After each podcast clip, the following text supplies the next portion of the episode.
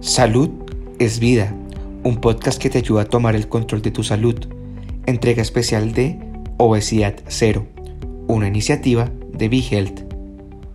Saludos, soy la doctora Milieta Alvarado Santiago, endocrinóloga certificada en el manejo de obesidad. Vamos a estar hablando un poco sobre lo que son los dispositivos y cirugías que tenemos disponibles para manejar la enfermedad de la obesidad.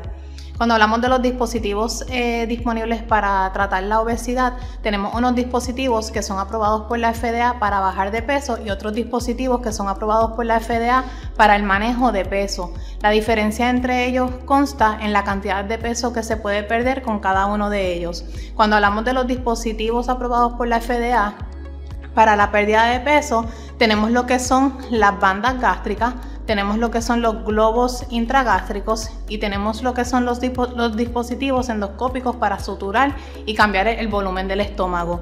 Hay otros dos dispositivos que son aprobados por la FDA, pero que no se están mercadeando ahora mismo en los Estados Unidos, que es el sistema de aspiración y lo que es el sistema de neuromodulación eléctrica o el B-Block.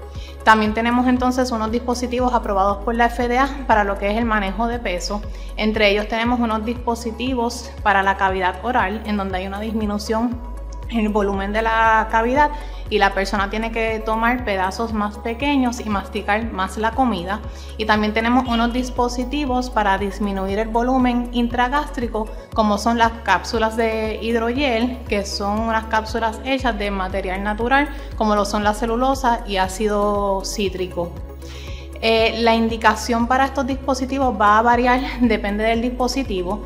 Tenemos unos, dispositivos, por ejemplo, eh, los globos intragástricos, en donde la indicación para utilizarlos es un índice de masa entre 30 y 40. Tenemos, por ejemplo, lo que es el, el, dispositivo de la cavidad oral, en donde tiene una indicación para la utilización con un BMI más de 27.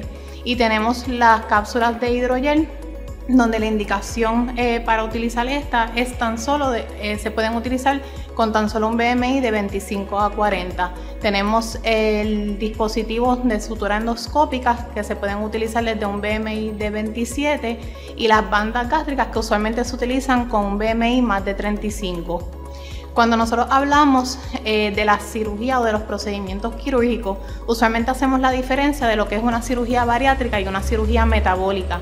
Una cirugía bariátrica es cuando se utiliza el procedimiento en una persona que tiene un índice de, eh, masa corporal elevado y queremos utilizar el, procedimiento con, el, el, enfoque de pérdida de peso. Cuando utilizamos el término cirugía metabólica es cuando utilizamos la cirugía bariátrica con el fin específico de tratar una condición metabólica como lo es la diabetes mellitus o la apnea obstructiva del sueño, entre otros. Hay unos criterios que nosotros utilizamos para ver si un paciente es candidato para un, procedimiento quirúrgico. Hasta recientemente teníamos unos criterios que eran los que comúnmente utilizábamos. Nosotros utilizábamos un índice de masa más de 40 o un índice de masa más de 35 con una o más condiciones crónicas asociadas.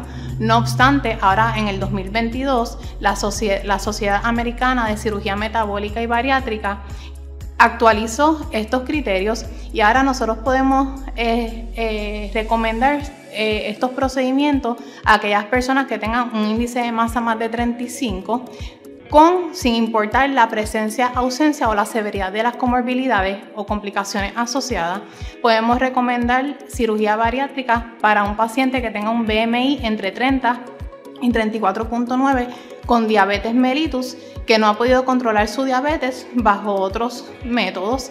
Y también podemos considerar cirugía metabólica en aquellos pacientes que tengan un índice de masa corporal entre 30 a 34.9 que no hayan sido capaces de mantener o perder peso, y sostenerlo bajo, otras, bajo otros métodos.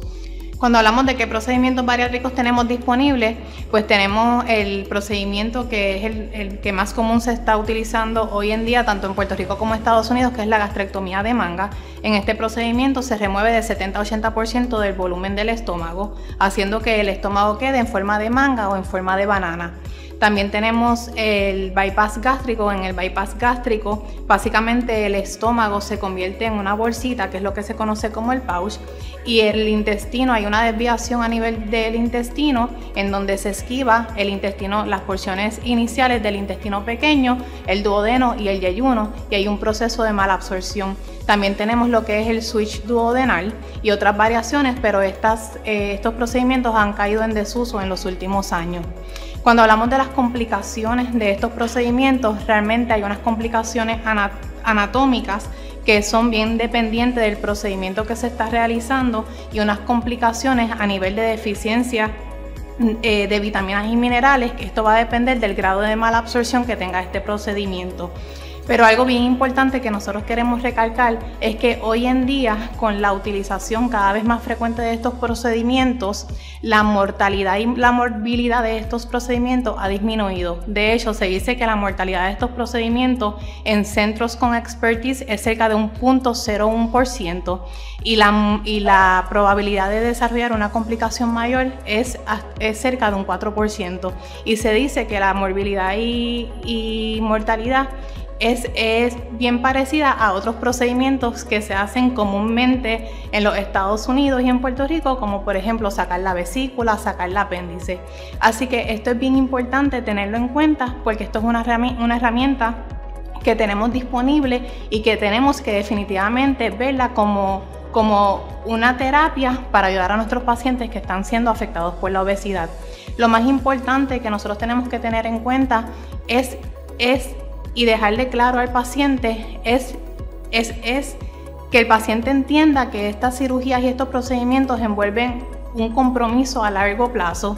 Y por esto es sumamente educar a los pacientes de la forma correcta, tanto en esa selección de pacientes, en, el, en, en las indicaciones del tratamiento, en qué tratamientos tenemos disponibles, pero que entienda que el, el, este proceso no acaba el día de la cirugía, esto es un proceso para toda la vida y es un compromiso de por vida. ¿Te gustó el contenido? Recuerda que puedes seguirnos en tus redes sociales favoritas. Búscanos como BeHealthPR y no te pierdas nuestras actualizaciones.